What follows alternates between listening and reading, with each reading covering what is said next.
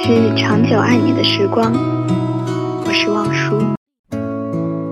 亲爱的，对不起，我错了，你还疼吗？我生平第一次跟人动手，竟然就是跟魏行云。心中越忐忑，我便哭得越厉害。周围的同学看我哭得那样恐怖，还以为我是被吓到了，纷纷上前安慰。我不好意思再继续在众人的安慰中哭泣，只得收住眼泪。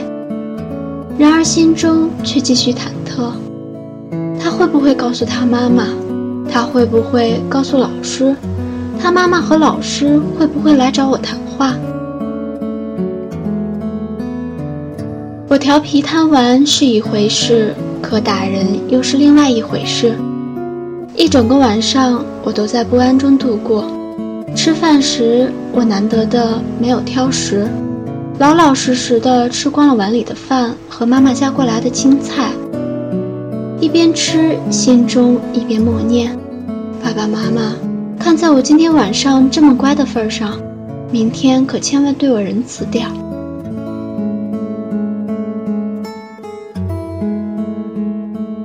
第二天到了教室，我面色看似如常，眼睛却不停地瞥向魏行云的位置。出乎意料的，一整个上午，他都像往常一样。上课时认真听讲，认真回答问题，专心记笔记，专心写作业。下课时同旁人说笑两句，一起去走廊透透气，然后神色自如地回到教室。没有老师来找我，我更不用请家长。魏行云仿佛忘记了前一天发生的一切。我暗自庆幸，悄悄地松了一口气。我从小就是个思想简单的姑娘，既然魏行云不追究，我又想不出原因，干脆便当做什么都没有发生，重新精神起来，继续嘻嘻哈哈起来。那时候的我胸无大志，最大的爱好便是玩。最大的理想便是做一个跑江湖的江湖艺人。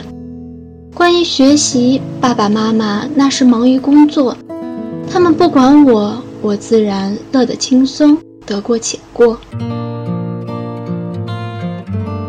那时我已经看过许多武侠小说，金庸的、梁羽生的、古龙的。我爸爸一直是个武侠迷。家中的书柜有一大半都是他珍藏的武侠小说，可能很多人都无法相信。爱玩爱闹、调皮的好似多动症的儿童的我，每天晚上不是看电视，也不是外面玩，我聚精会神地坐在房间看一本又一本的武侠小说，同时幻想自己能成为一名杰出优秀的江湖艺人。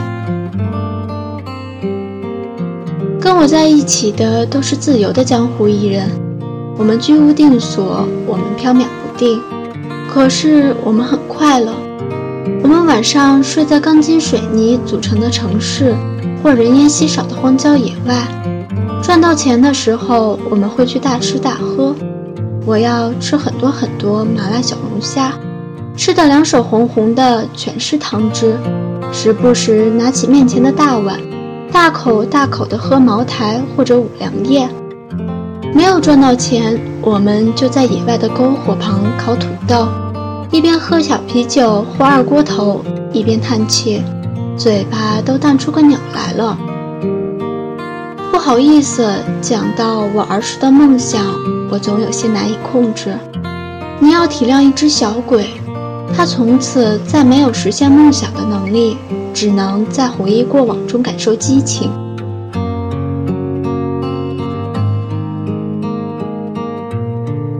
夏淼淼，你等一下，我有点事要跟你讲。放学时刻，当这句话从我身后传来的时候，我的腿明显软了一下。我从来都不是一个胆子大的人，简单的说就是没种，尤其在自己理亏的情况下。要面对魏行云，我着实没有一点底气。我想装作没听见，抓起书包就想快点走掉，却不想魏行云已经走到我面前，面容严肃，目光坚定地重新说道：“夏淼淼，我们谈一谈。”那种感觉就像面对自己的数学老师一样，而且是在自己数学考了十分的情况下。我背后霎时冒起一身冷汗，同时还得故作镇定的点点头。好啊。我心虚的走在魏行云身旁，渴望谢翔或是杨灿能来救救我。可那两个家伙早在下课铃一响之后，便抱着足球冲出了教室。我求助无门。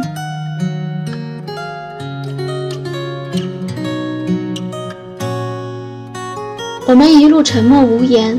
放学时间，每个人都朝学校外面或操场走去，只有我们行走在人群的反方向。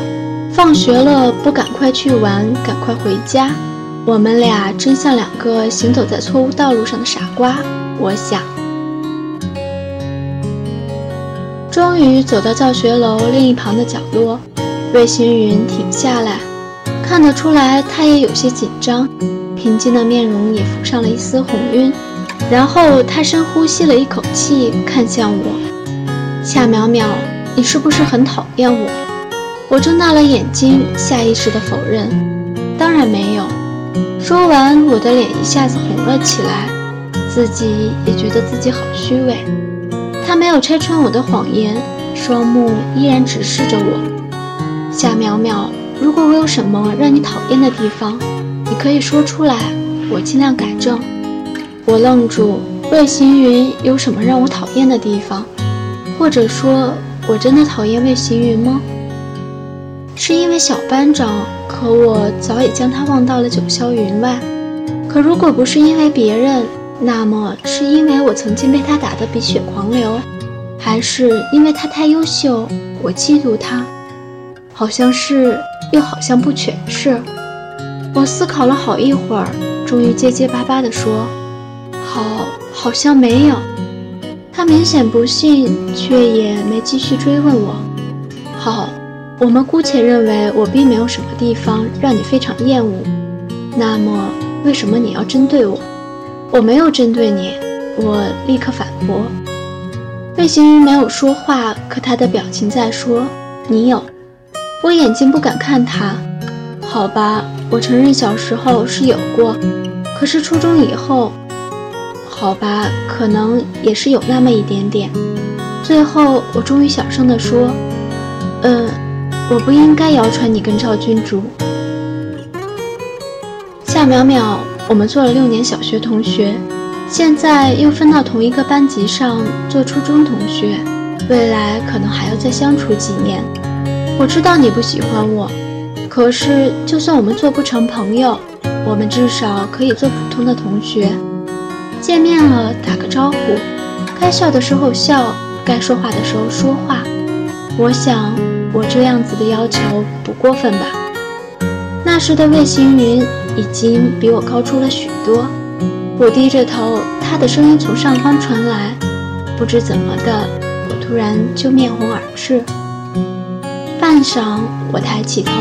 魏行云的面容在夕阳的照射下，仿佛脱胎换骨般熠熠闪光起来，显得那么的不真实。那一刻，我想我被他说服了。鬼使神差的，我伸出手，煞有介事地说道：“那好，以后我们做好同学。”握手，土到不能再土的行为。好同学，傻到不能再傻的措辞。可是魏行云的手依然伸了出来，握住我的手。我在心中暗暗的想，魏行云这个人似乎比我想象中要好了那么一点点。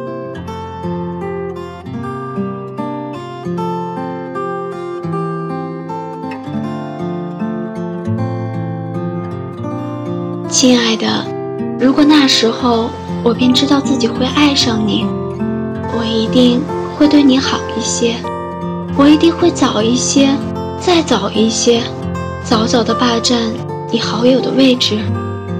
那样，或许我会少走许多弯路。